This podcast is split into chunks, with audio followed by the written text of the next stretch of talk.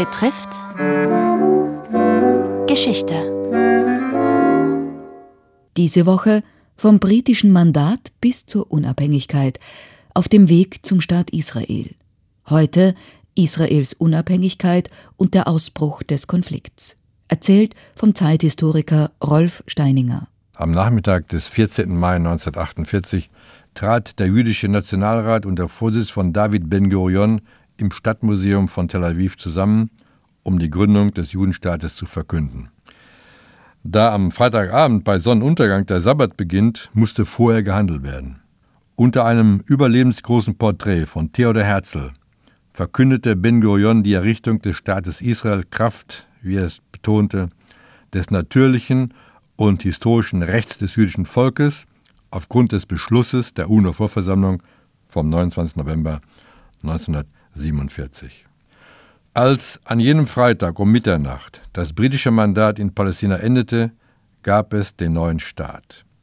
Genau elf Minuten später erkannte Präsident Truman in Washington Israel an, während die Armeen von Ägypten, Jordanien, Syrien, dem Irak und dem Libanon Israel angriffen und der Generalsekretär der Arabischen Liga verkündete, es wird ein Ausrottungskrieg und ein Massaker sein, von dem man wie von dem mongolischen Massaker und den Kreuzzügen sprechen wird. Die Juden waren auf diesen Krieg vorbereitet und entschlossen, die Unabhängigkeit ihres Staates zu verteidigen. Der erste israelisch-arabische Krieg endete denn auch mit einer Niederlage der Araber. Der neue Staat organisierte sich jetzt und zwar in direkter Verbindung zum ersten zionistischen Weltkongress 1897 in Basel.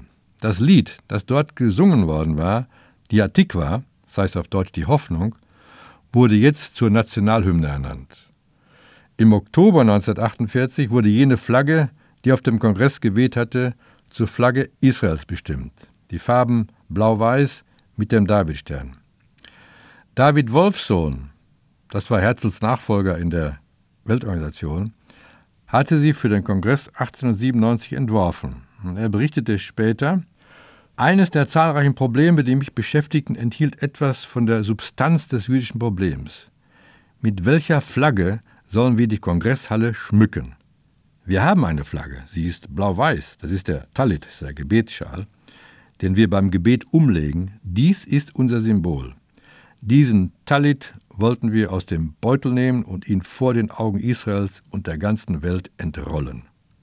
Und so bestellte ich eine blau-weiße Fahne mit Davidstern.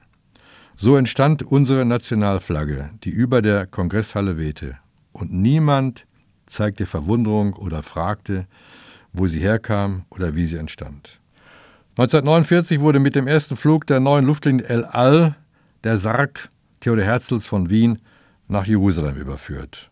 Im selben Jahr entschied man sich für die Menorah als das offizielle Emblem des Staates, das uralte Symbol des jüdischen Volkes, wie es auf dem Titusbogen in Rom zu sehen ist. Die Menorah wird von zwei Olivenzweigen umrankt, Zeichen für die uralte Friedenssehnsucht des jüdischen Volkes. Frieden würde es allerdings nicht geben. Nach ihrer Niederlage waren die arabischen Staaten erst recht entschlossen, Israel zu vernichten. Aber auch im Westen wurde der neue Staat zum Teil kritisch gesehen. Ein gutes Beispiel ist der erste diplomatische Vertreter Österreichs in Tel Aviv, Karl Hartl. Für ihn war Israel, wie er meinte, eine früh, vielleicht Fehlgeburt.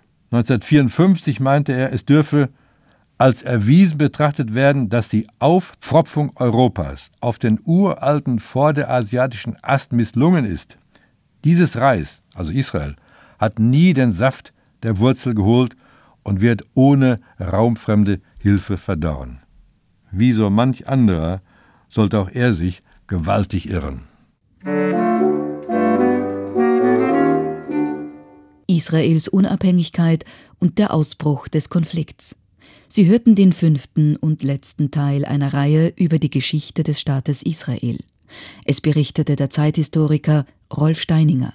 Gestaltung David Winkler-Ebner. Redaktion Robert Weichinger